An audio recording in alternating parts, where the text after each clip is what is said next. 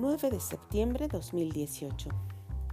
Según mis experiencias e investigaciones amplias en el tema, hay acciones que pueden colocarte en la subclasificación de NACO, dentro de la especie humana.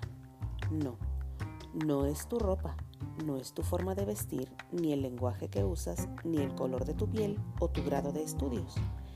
Es el hecho de incumplir o no respetar normas simples de convivencia, como estacionarte en un lugar para personas con discapacidad, de mi nulo latín nacus automobilistis, o formarte en el súper en la caja express para solo 10 artículos, llevando tu carrito a tope, esperando que te atiendan rápido de mi nulo latín Nacus Clientum. Lo anterior es mi más reciente estudio, causa y motivo de esta publicación. Mi agradecimiento y felicitación a la cajera que amablemente mandó a otra caja a los subclasificados. Son este tipo de acciones, mis queridos humanos, las que podrían comprobar en los subclasificados la teoría de Darwin de tener un antecesor común con los monos.